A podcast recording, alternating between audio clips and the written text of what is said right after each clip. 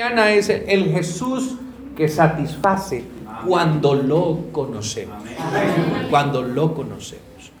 Por ejemplo, la historia que leímos de Juan capítulo 4, encontramos que le era necesario a Jesús pasar por dónde? Por Samaria. Amén. Por una de las ciudades de Samaria que se llamaba Sicar. Amén. Algún pueblito ahí llamado Sicar. Y según la tradición que había en aquel tiempo, o diferencia que había entre ellos, era que entre judíos y samaritanos no había amistad, no había relaciones. Había una diferencia, como hoy en día se hacen diferencias. Usted es rico, usted es pobre, usted es estudiado, usted no es estudiado, ¿verdad? Hoy hay diferencias sociales, hay diferencias políticas, hay ah, diferencias raciales, amén. Y hay una serie de, de paredes que separan al hombre de sus semejantes, de sus seres, que hasta los seres queridos. En nuestras familias hay diferencias también. En diciembre se visitan a los que tienen más platica. ¿Sí o no? En diciembre se visitan al tío, a la tía que gasta, que gasta la, la parranda. Entonces vamos donde ellos, ¿verdad? Pero no, qué pereza ir allá donde fulano de tal que es ese evangélico y ese ni toma, ni baila, ni nada. Vámonos, ¿cierto? Entonces hacen diferencias. y aquí encontramos una diferencia también racial y religiosa.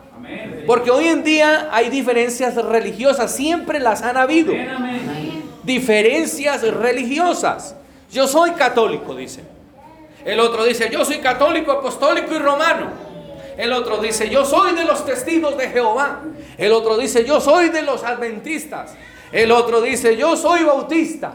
El otro llega y dice, no, es que yo soy eh, mormón. El otro dice, yo soy maometano. Y bueno, y todos tienen Aparentemente dicen tener una verdad, pero verdades que, que, se acomodan a mi pensamiento. ¿Verdad? Verdades que se acomodan a mis apetitos. Yo quiero una religión donde no me toque como, es que vestir así como visten allá en la Pentecostal de falda larga. Ay, no. Yo quiero buscar una religión en donde yo pueda como, como que yo pueda vivir como yo quiera. ¿Sí o no? Yo quiero una religión donde lo no prohíban tanto. Que lo dejen a uno a los manos tomarse unas dos. Unas dos pocholitas. ¿Sí o no? Ah, que hay unos evangélicos muy exagerados. Muy exagerados esos evangélicos. No se toma ni una para hacer. Sabiendo que si hubiera si hubiera solo cerveza para hacer, pero es que hay unos juguitos delicioso, ¿sí o no? Hay juguitos ricos. Agüita con hielitos. Pero entonces, esas, esas diferencias religiosas no es tanto Dios, es el hombre. Yo pongo las barreras. Porque la mujer samaritana, ¿sí estaba ahí? ¿Cómo tú? La mujer samaritana le dijo, ¿cómo tú? Siendo judío, me pides a mí de beber. O sea, en otras palabras, usted, es de allá de los hebreos, de allá de los judíos, de, esa, de allá de ese lado, y entre nosotros no hay. Porque yo soy mujer samaritana. Y, y esta palabra samaritana era una mezcla, una mezcla de una población que se corrompió por el pecado y también esta mujer tenía un historial bastante delicado. A partir del versículo 16, Jesús le dice, ven y llama a tu marido. Fíjese en esto. Venimos hablando de que hay unas, hay unas paredes, unas eh, limitaciones o, abismos que nos separan y hacemos de la religión, esta es mi religión y esta es mi iglesia y esta es la suya y bueno, no hay diferencias, pero si hay una diferencia allá en el fondo de la persona. Hablábamos de que yo buscaba una religión donde yo pudiera tomarme a lo menos unas dos cervecitas, pegarme una bailadita. El problema, hermano, donde yo hubiera querido bailar, yo hubiera hecho el oso. Yo soy un hombre cuadrado, no bailo. Y nunca aprendí a bailar. Y tuve una prima que fue reina del café en el eje cafetero y ella era un trompo bailando allá en las farras esas que hacían y ella me llevaba y me decía, primo, venga, bailamos. Y, y yo era allá. Yo nunca en mi vida aprendí a bailar, ni aprenderé ya. Así que buscamos, fíjense ustedes amigos, solo para que razonemos un poco. Yo busco una religión que, que satisfaza, que satisfaga mis deseos, mis gustos. Escuche esto, yo busco una religión, o sea, el ser humano busca una religión que pueda satisfacer sus gustos, sus deseos y sus apetitos. Porque ¿quién de los que estamos aquí no tiene gustos? Todos tenemos gustos. Y la verdad, si este grupo aquí, esta iglesia, llegase a multiplicarse a 200 y, cada uno tendría ideas, no, yo no predicaría como el pastor predica, eso es, muy, es que predica muy largo, el otro diría, pero no, me gusta así largo, el otro diría, no, es que el pastor es muy bajito, el otro diría, es que el pastor es muy gordito, el otro diría, no, es que el pastor llega tarde, y todos tendríamos pensamientos. Pero como no venimos por esos pensamientos, sino que venimos porque tenemos una necesidad de Dios. Jesús dice que le era necesario pasar, era necesario. Y Jesús le es necesario pasar por la vida de alguien esta mañana. Jesús necesita pasar por la vida de alguien esta mañana, urgente, urgente. Alabanzas a Jesucristo. No sé si estaré equivocado. Alguien necesita hoy a Jesús urgente. Amén. Debe haber alguien aquí que necesita al Señor Jesús urgente en la vida. Porque Jesús es el único que satisface. Aleluya. Entonces, vuelvo al problema aquí de la mujer samaritana. Ella tiene su religión porque ella dice lo siguiente. ¿Cómo tú siendo judío me pides a mí de beber el verso 9? Yo que soy mujer samaritana, porque judíos y samaritanos no se tratan entre sí. A mí en estos días pasó por aquí un señor que es, es de la religión católica y me dijo, pastor, ¿qué más? Pastor, ¿será pecado esto y aquello y lo otro? Pero si él es religioso debe saber qué es pecado y qué no es pecado. ¿Sí o no? Pero es que la verdad, pues yo estoy viviendo así, así, así, pero como Dios nos ama así. Entonces fíjese que sí hay alguien que busca una religión que se acomode, que no le prediquen mucho sobre el pecado, que no le hablen mucho de que tiene que cambiar de vida, porque yo necesito satisfacer mi necesidad. Mire, y a todos los seres humanos nos falta una cosa. ¿Recuerdan que en la Biblia está la historia de un hombre que en la juventud había sido muy rico. Le llaman el joven rico. Y el joven rico, pónganle pues cuidado para que dejemos de pensar que somos religiosos o pertenecemos a una religión. El joven rico fue a donde Jesús y le dijo, Señor, ¿qué tengo que hacer para heredar la vida eterna? ¿Qué tengo que hacer? Y Jesús le dice, ¿has guardado los mandamientos? Todos los he guardado, Señor. No robarás, no matarás. Amén, aleluya. Todo, yo soy muy buena gente, Jesús. Yo he guardado todos los mandamientos. Pero como el tema esta mañana es el Jesús que satisface. ¿Sí o no? El hombre venía a buscar qué tenía que hacer para heredar la qué. Ah, bueno, pero vino al indicado. Porque Jesús es el único que puede salvar. Jesús es el único que puede cambiar la vida nuestra. Y Jesús es el único que tiene poder para liberar a la persona de cualquier atadura. Y Jesús entonces le dice, pero aún te falta una cosa. Y vamos a hacer un paralelo entre el texto que estamos leyendo de Juan Y el texto que estamos mirando aquí, que le estoy mencionando del rico y las del rico. Te falta una cosa. Pero fíjense que él era muy buen religioso. Él había guardado los mandamientos. Él no robaba, ni fumaba, ni mataba. Era un hombre, pero le faltaba una cosa. ¿Y qué era lo que le faltaba? Jesús le dijo, da todo lo que tienes, da todo lo que posees y déselo a los pobres. Pero la intención de Jesús no era que el hombre realmente diera todo. El problema es que él tenía el corazón en las riquezas. Él tenía el corazón en las cosas de aquí, de la tierra. Y quería ganarse el cielo haciendo algunas devociones. Si a él le pedían otra cosa, él ya estaba completo. Pero esa sola cosita le exoneraba de entrar al reino. ¿Por qué? Porque Dios lo que está pidiendo, usted puede tener muchas riquezas y está bien. Usted puede ser súper bendecido por Dios todas las etapas de su vida. Pero lo que Dios quiere es que usted le entregue el corazón a Él. Y cuando le entregues el corazón a Él, hermano, uno no va a tener que hacer otra cosa para salvarse. El que te entrega el corazón a Dios es dadivoso. El que le entrega el corazón a Dios comparte con los demás. El que le entrega el corazón a Dios no es envidioso. El que le entrega el corazón a Dios no es orgulloso, no es prepotente, no es altivo, no es arrogante. El que le entrega el corazón a Dios, Dios se lo transforma, se lo cambia, se lo regenera. Eso es lo que hace Dios.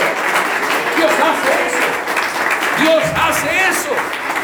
Dios transforma, Dios regenera, Dios cambia, Dios hace nuevas todas las cosas. Eso es lo que hace Dios. Jesús le dijo, en la, la Biblia dice, dame, hijo mío, tu corazón. ¿Ah? ¿Qué es lo que Dios te está pidiendo? Porque es que del corazón es que salen las malas cosas.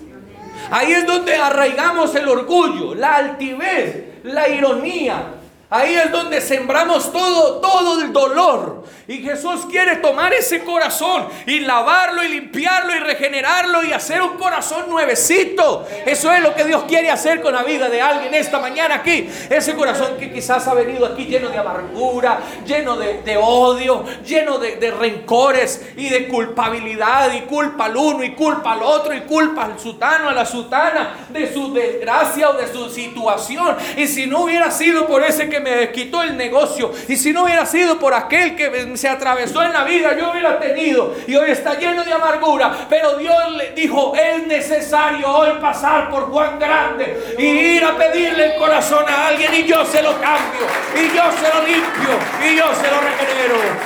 Hoy tú no estás aquí por casualidad de la vida. Una vez más te digo, has venido al que puede satisfacer la necesidad de tu alma y darle un cambio total a tu corazón en esta hora. Solo Él puede hacerlo. Así que los abismos que haces de tu religión y del Evangelio, esos abismos que haces, te falta una cosa. Te falta una cosa. Porque no se trata de religión. Y además no se trata de vestir de, falda larga. Se trata de entregar el corazón. Nada más. El resto, Dios lo transforma. El resto, eso lo cambia Dios. Amén. Porque aquí no obligamos a nadie. Aquí la verdad yo no tengo aquí una diseñadora de moda. La diseñadora de moda de la hermana Rosita y no está. Pero aquí no tenemos a nadie que le anda con un metro midiéndole la falda a la gente. Jamás lo he llegado a hacer. Pero sí he llegado a ver que cuando Dios se mete en el corazón de una persona, se lo transforma. Escuche esto. Cuando la Biblia dice en Jeremías, voy a tomar ese corazón de piedra. Oiga, algunos venimos a Cristo con corazones de piedra, de mármol, corazones duros que no les entra el puntero, el cincel, el taladro, la cortadora, la trituradora, esos corazones duros que pueden ver hasta la mamá muriéndose y no hace nada. ¿Ustedes han visto gente así dura, no? Pueden verlo a uno con, con los intestinos afuera, dice, eso es normal. Hágale adelante que yo cuando era niño, yo que sí sufrí en la vida. Gente dura, regia. Y el Señor quiere coger a esa persona que tiene ese corazón de piedra, que no puede disfrutar nada. La persona que tiene el corazón de piedra no disfruta nada. Todo eso.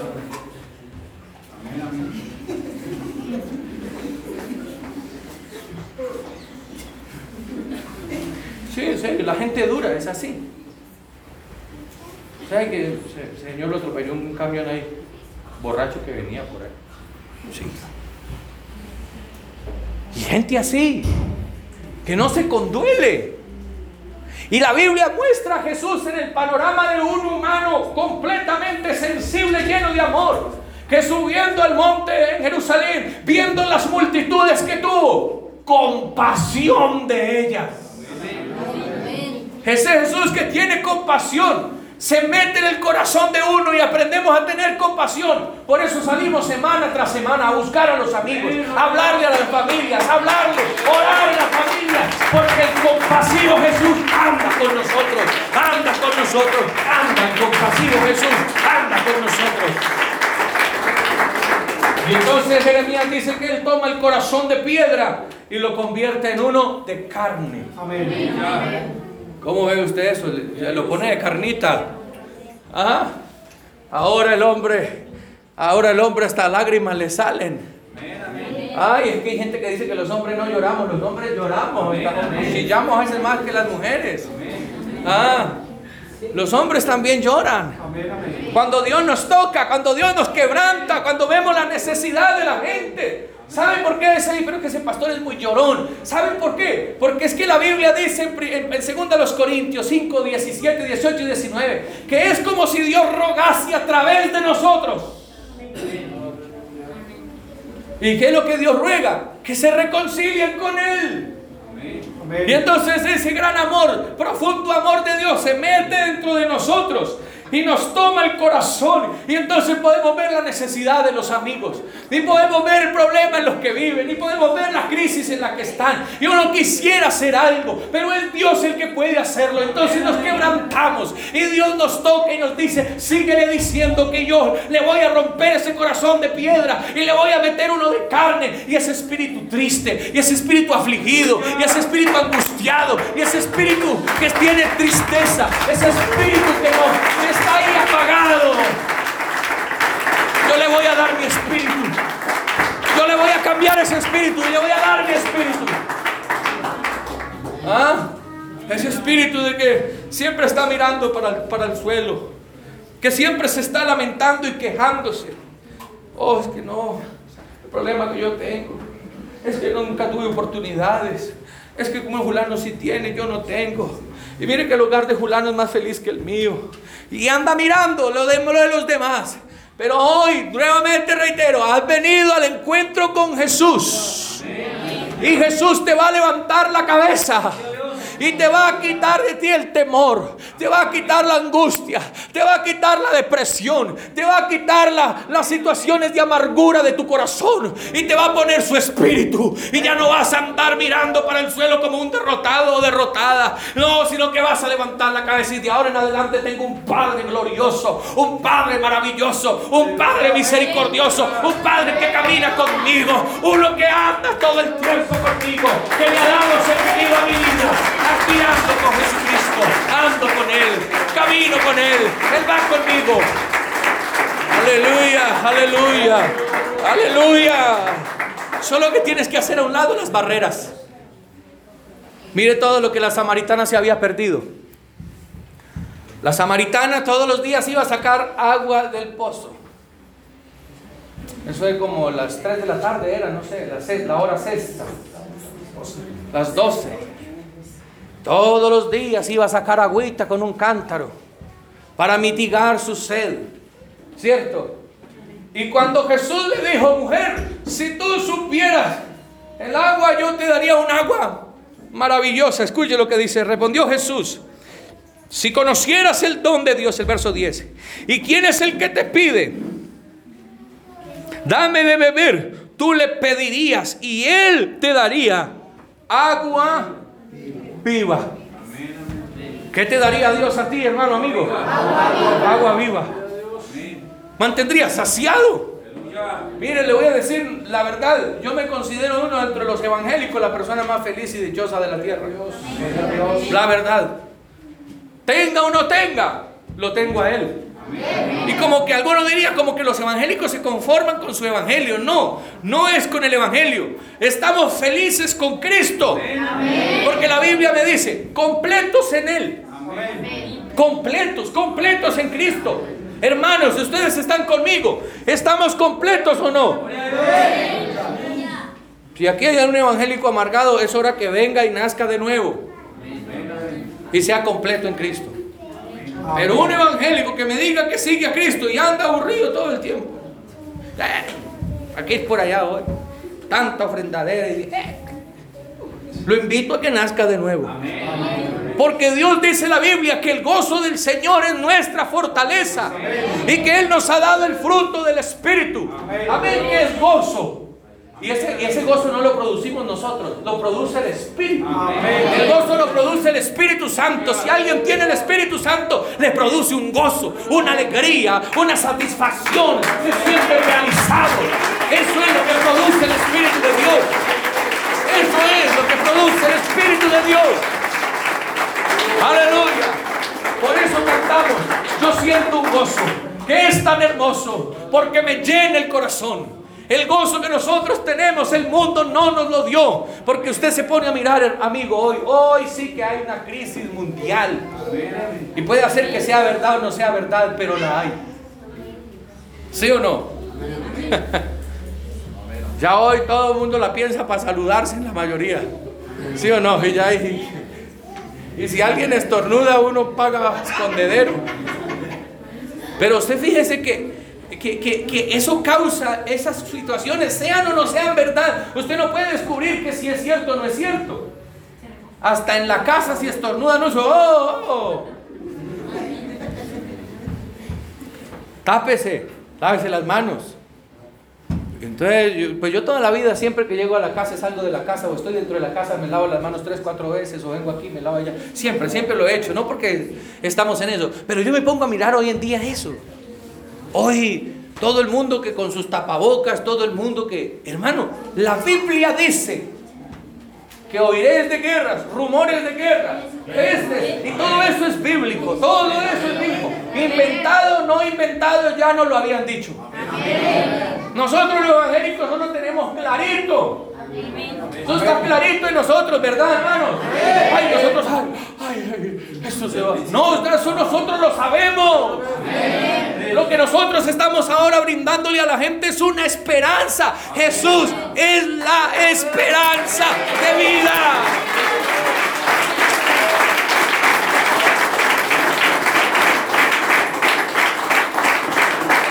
Y nosotros no usamos eso para atemorizar ni para confundir a la gente. Este es el tiempo para aprovechar y decirle a la gente, hay un lenguaje de Dios que es necesario que pase hoy por tu casa, que es necesario que entre hoy en tu vida, que es necesario pasar y satisfacer la necesidad de su alma. Eso es lo que el Señor está buscando hoy. Alguien que le diga al Señor, entra en mi casa, entra en mi vida, sana mi estructura, sana todas mis heridas.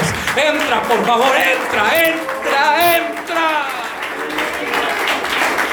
quizás en tu casa, en tu hogar, es la discusión todo el tiempo, son peleas continuas, son malas miradas continuamente en tu casa y son problemas en tu casa. Es tiempo que le digas, Señor, es necesario que hoy entres en mi casa, es necesario que hoy pases por mi casa. Quizás sea la piecita allá donde pagas el arriendo, quizás sea allá tirado donde duermes en una colchonetica en el piso, o quizás duermas en un mueblecito todo viejo, y quizás tienes la mejor cama o vives en el mejor lugar, y pero hoy le vas a decir al Señor, eh, traer mi vida.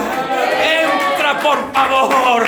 Yo necesito la intervención tuya.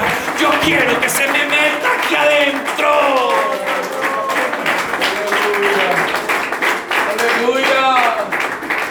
Aleluya. el Señor. Aleluya su nombre. Aleluya su nombre.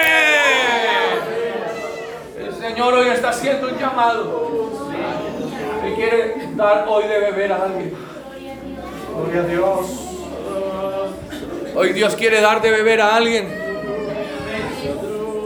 Una tiene sed física, pero Él sacia la física y sacia la espiritual. Amén. Él sacia hoy toda tu alma. Él sacia hoy toda tu alma. Muchos viajan de un lado para el otro. Buscan aquí, buscan allá. Buscan donde hay un lugar donde yo pueda salir adelante. Muchos buscan mejores empleos. Muchos buscan donde ir a donde la vida puede ser diferente. Muchos buscan donde. Vea, ¿sabe qué, hermano y amigo? Hoy, de aquí en adelante, la gente va a buscar un país, una ciudad, un pueblo, un barrio donde puedan vivir lejos de cualquier epidemia. Amén. Yo le voy a decir, los ricos tendrán donde esconderse, donde librarse de, de poder comprar una medicina, ¿verdad? Estaba escuchando esta semana en, Blue Radio que este, hay un, ah, un humorista muy famoso que tiene cáncer en los huesos. Y decía uno de los comentaristas que él ha durado más porque pagó un seguro de vida para que le prolongaran la existencia a, medicamentos y situaciones. Y, yo lo estaba mirando esta semana, preciso hoy en la mañana lo estaba mirando, y quiero comunicarme con él y hablarle de Jesucristo. Yo creo que muchos le han hablado, pero yo quiero ser uno más de los que le quiero hablar. De que aunque el hombre tenga mucho dinero y pueda comprar hasta seguros de vida y comprar la mejor medicina del mundo y tener los mejores médicos, llegará un momento donde ya la vida tendrá que abandonar el cuerpo. Amén. Pero que sea la gente de estrato bajo, la gente que, que tenemos bajos recursos quizás, ¿a dónde nos vamos a esconder? ¿Ah? Si esto se llenara todas las calles y nadie pudiese salir y que no hay comida y los que hacemos son los mercados para la semana. ¿Ah? Y de los que viven del diario. ¿Qué va a pasar con esa gente? Yo le voy a decir en esta hora, no sé cuál sea tu situación económica, financiera, no sé, pero no vas a confiar en tus recursos, vas a confiar en el poder de Dios. Vas a confiar en el poder de Dios. De aquí en adelante. En adelante. Porque el pueblo de Israel salió de Egipto y le dijeron se van a morir en ese desierto. Pero se fueron con el Dios que los sustentaba día y noche. Esta iglesia será sustentada de aquí en adelante una vez más por el poder de Jesucristo. Seremos sustentados como nos ha sustentado. Va a llegar el momento, va a llegar el momento donde, donde este mundo va a estar tan plagado ¿Sabe por qué es el resultado del pecado? Hoy en día hay más homosexualismo. Hoy es de moda. ¿Verdad? Por todas partes es, incontrolable. Usted entra al almacén y el que lo atiende es un homosexual o una homosexual. Usted sube en el bus, va en el bus, entra cualquier parte, usted encuentra. Y sabe, el mundo general, la gente general que no tienen temor de Dios, eso es normal. Nosotros no somos homofóbicos, nosotros no estamos en contra de ellos, eso lo aclaramos. Queremos que conozcan a Jesucristo. Queremos que sean salvos por, ese, por el poder de Cristo, que sean libres de ese pecado. No somos, estamos en contra de eso, ni nada de eso. Estamos queriendo que se salven y conozcan a Cristo. Pero esto se va a plagar, todo este mundo, este Colombia, se va a llenar más de enfermedades. Hermano, vea, yo estaba mirando que en, la China y en el Japón tienen las mejores tecnologías. Si ustedes ven cómo tratan a los enfermos allá, los meten en cavernas y cosas por allá, tienen la mejor tecnología. Y uno mira aquí en Colombia un tapaboquitas esos de 700 pesos. 400. Nosotros Aquí en Colombia no tendríamos cómo defendernos ante una cosa de esas. Nos tendríamos que morir. Pero esta mañana te voy a invitar a que entres en el refugio más seguro. Que te escondas en la mano del Señor. No temas, no temas. Quizás el temor se ha apoderado de tu vida. Y esta mañana has venido con temor, has venido con miedo. Venido con un sinsabor en tu corazón y diciendo, ¿qué voy a hacer? ¿Qué voy a hacer? Que hoy no tengo una salida, no tengo dinero para sufragar lo que está pasando en mi vida. Pero aquí hay un escondite seguro y es Cristo, el seguro de tu alma. Este humorista pagó un seguro de vida, pero se acabará. Yo te ofrezco un seguro de vida eterna. Una fuente inagotable. Una fuente preciosa. Tienes que esconderte en Él. Esta mañana tienes que esconderte en Él. Tienes que venir a Él esta mañana. Tienes que venir a Él esta mañana. Y tienes que hablarle a Él. No importa esa diferencia que tienes. Yo aquí no tengo ninguna diferencia con ninguno de ustedes. Yo aquí no le estoy diciendo yo soy evangélico y usted de otra religión. No, aquí estamos abiertos a que todos los de cualquier religión vengan y conozcan al Cristo que tenemos. ¿Estamos de acuerdo, hermanos? Aquí no estamos diciendo si entró el testigo de Jehová, aquí este testigo, váyase aquí, si entró el adventista, que se vaya de aquí, si entró el mormón, que se vaya. No, nos alegramos que vengan, porque tenemos un mensaje del cielo. Que le va a cambiar la vida al mormón, al adventista, al testigo de Jehová, al católico, al musulmán. Le va a cambiar la vida. El evangelio tiene esa potencia. El evangelio tiene esa potencia. Aleluya.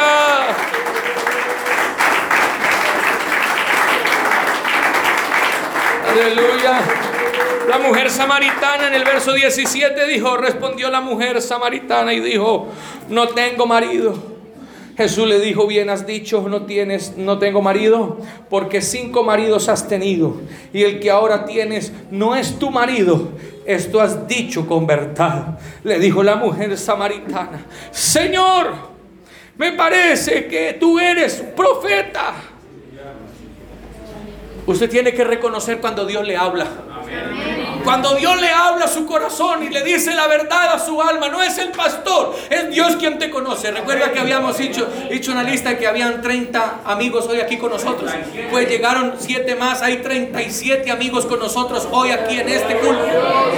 Y yo no conozco la vida de ninguno de ellos, pero le aseguro que Dios, alguno de ellos ya le está hablando y le está diciendo, venga, hay algo que te falta, pero yo te voy a satisfacer lo que hace falta en tu corazón.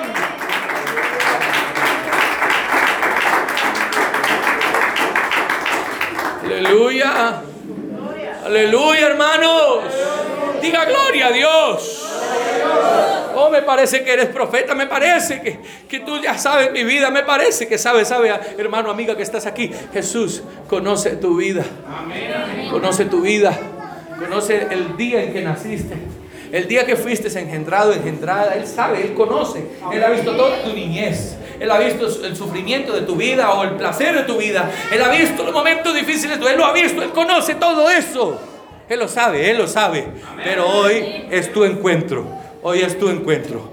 Hoy es el final de una triste historia y el comienzo de una historia feliz, de una realidad feliz. Hoy, aquí, en Juan Grande, en Juan Grande.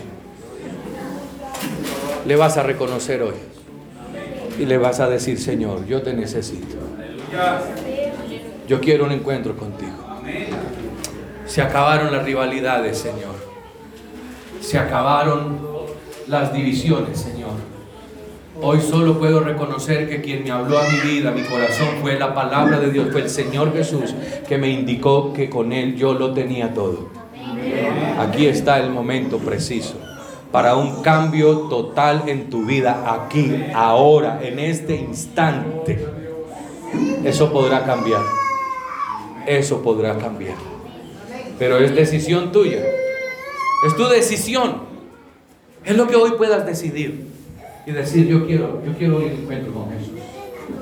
Y yo quiero invitar a un amigo, una amiga aquí hoy, Aquí no, es, no, vamos a hacer un espectáculo ni nada de eso, porque no soy de esos.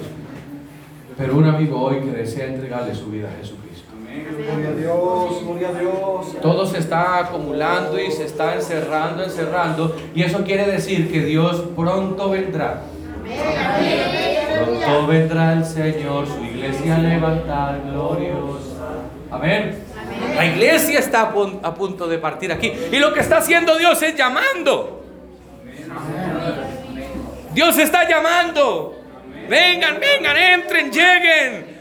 Nos vamos de aquí, nos vamos. Me los voy a llevar para la casa de mi padre, porque en la casa de mi padre muchas moradas hay. Aleluya. Oh, maravilloso es el Señor. Maravilloso es su nombre. Maravilloso es su nombre. Quizás reitero lo que estamos aquí, no tendríamos como subsistir, pagar algo de gran valor para ocultarnos de la ira, del terror. Pero Él me abrió un camino vivo, que es a través de su sangre. Por ahí me he metido yo. Y allá me escondo. Y estoy seguro en Él. Y ni mortandad, ni peste destructora tocará nuestras familias, tocará nuestros hijos, tocará nuestra descendencia, tocará nuestros nietos. Nada nos hará daño, porque la cobertura del poder de Dios está sobre nosotros en esta hora. El poder del Espíritu Santo está sobre nosotros en esta hora y está en la iglesia del Señor. Y amigo, la invitación es a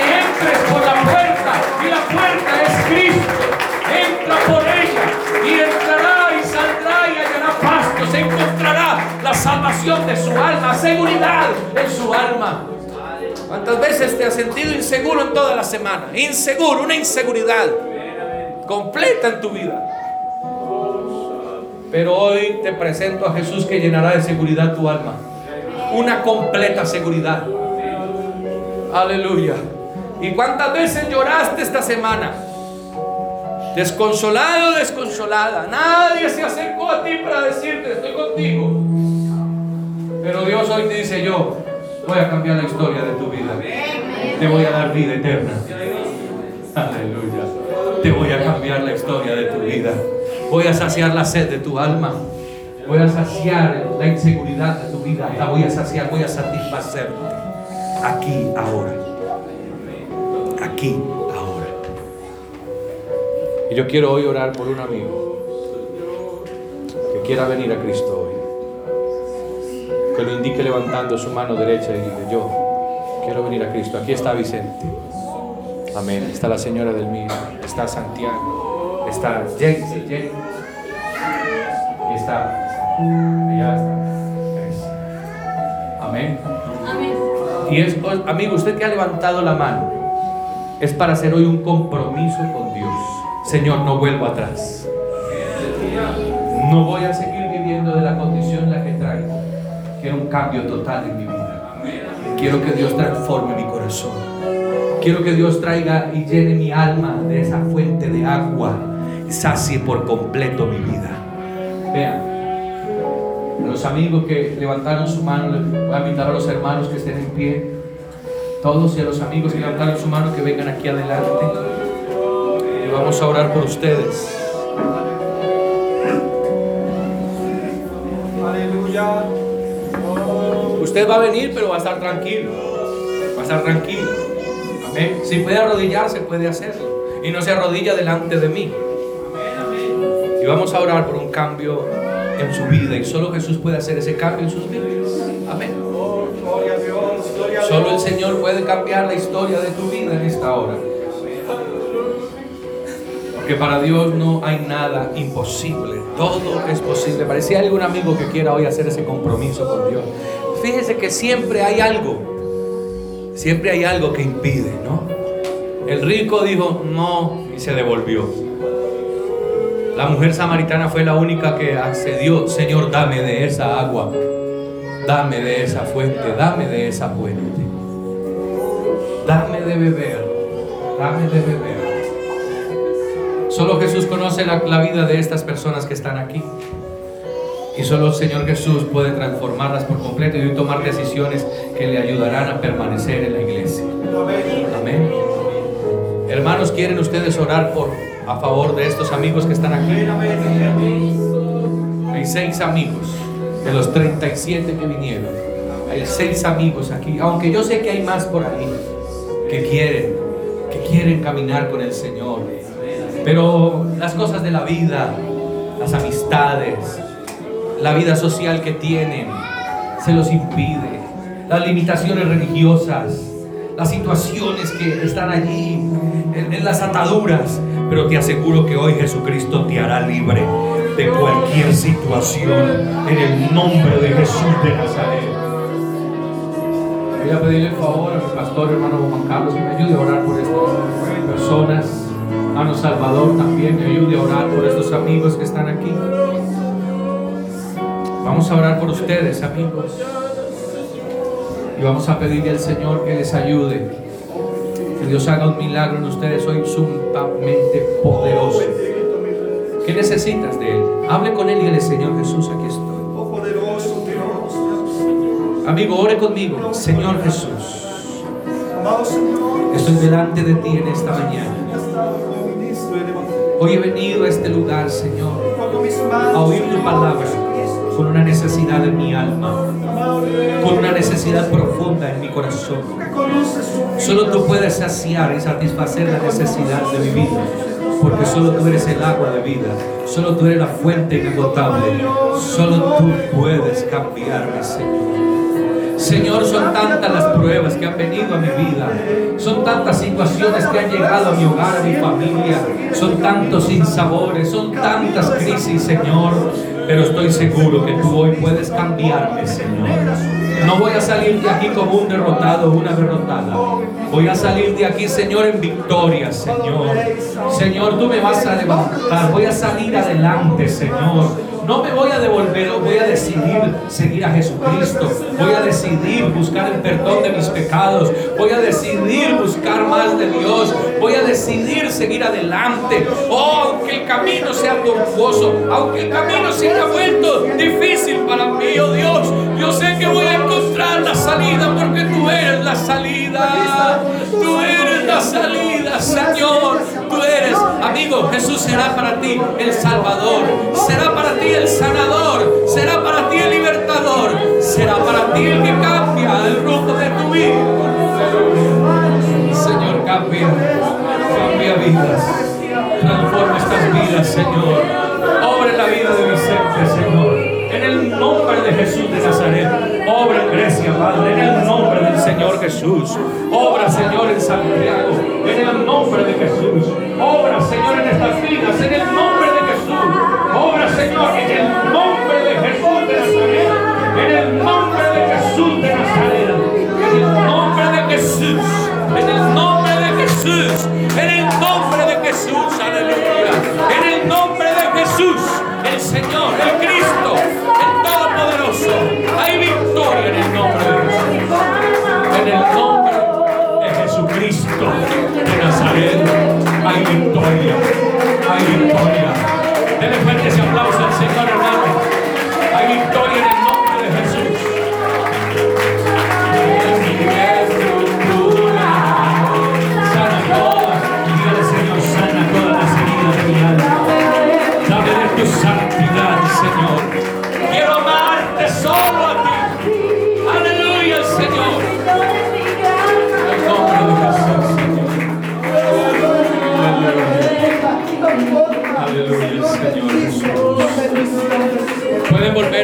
Amigos, tengan la amabilidad. Pueden volver a sus lugares, amigos. Tengan la amabilidad, ustedes se han hecho en un acto de fe, venir aquí adelante, entregar sus vidas a Jesús, al Señor Jesucristo. Quiero decirle a todos los amigos que vinieron, junto con los niños que son 37, que no estamos aquí para engañar a nadie. Mire cómo es de bueno Dios que en medio, dígame, le voy a poner plantear esto, amigo. Dígame, en medio de una crisis mundial que hoy hay en el mundo. Dígame, ¿qué esperanza nos han dado los medios? Dígame, ¿qué esperanza nos han dado las, las cadenas de televisión? ¿Qué esperanza nos han dado? Si cada vez un contagiado, un muerto, guerra, problemas, corrupción, deslealtad. Esas, son las esperanzas que nos da. Dígame qué hombre poderoso en este mundo nos ha dado esperanza. Esta semana escuchaba en las noticias Caracol que, que el Señor no iba a poder hacer milagros en el, en el mes de la Semana Santa por el coronavirus. Dijo un sacerdote católico en, en dijo, el Señor no, no vamos a poder celebrar las misas de sanación porque por el coronavirus. Yo voy a decir, no, Él no votó nada de esperanza, Él no arrojó esperanza. Yo te voy a decir, el Señor mío te sana hoy, mañana, todo el tiempo te sana Jesucristo, te libera. Fui al sepelio de un hermano la esposa era de otra religión, ella era católica, con mucho respeto lo digo, si hay católicos aquí, con todo respeto lo digo. Pero estaba yo en la, en, la, en la reunión que el sacerdote estaba dando y él dijo, lástima que nuestro hermano Samuel se haya muerto hoy, cuando también hoy muere Jesús, porque no podrá resucitar. Esa es la esperanza de la religión. Nunca se me olvidan esas palabras de ese Señor. Era una capilla en, en el puente de Boyacá. Y yo decía dentro de mí, el mío resucitó. Y dice la Biblia que cuando resucitó salieron también los bustos que andaban por la ciudad. El Cristo mío dijo, el que cree en mí, aunque esté muerto, vivirá,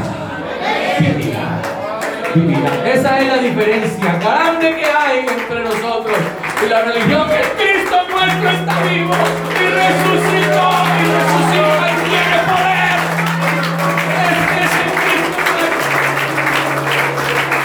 Este quiero que usted se lleve ahí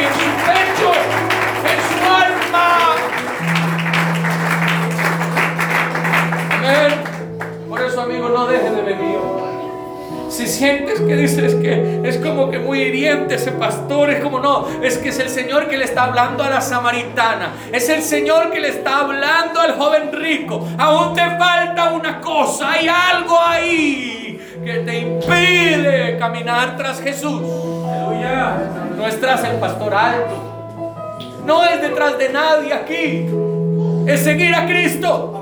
Yo voy detrás de Cristo. Yo voy del que dijo, yo soy la luz del mundo. Y el que me sigue no andará en tinieblas. Yo voy detrás de ese que dijo que era la luz.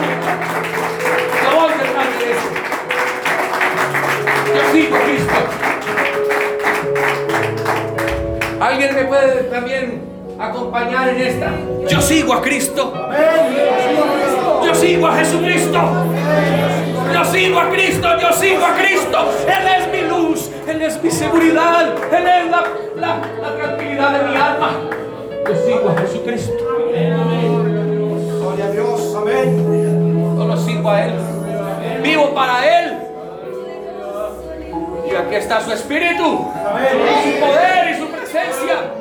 Amigo, hoy si viniste por primera vez, nunca serás el mismo. Jesús habrá tocado aún las fibras de tu corazón. En el nombre de Jesús de Nazaret, no serás el mismo. Jesús tocará tu corazón. Lo habrá tocado esta mañana. No serás el mismo. En el nombre de Jesús.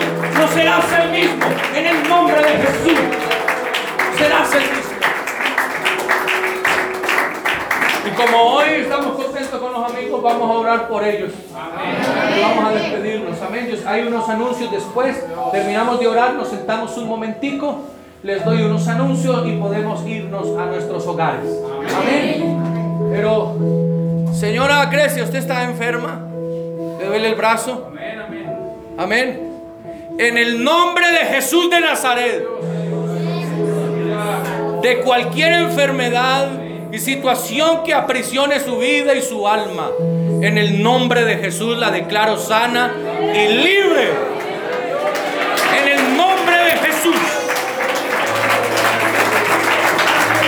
Dele fuerte su aplauso al Señor, que está aquí con nosotros, al Señor.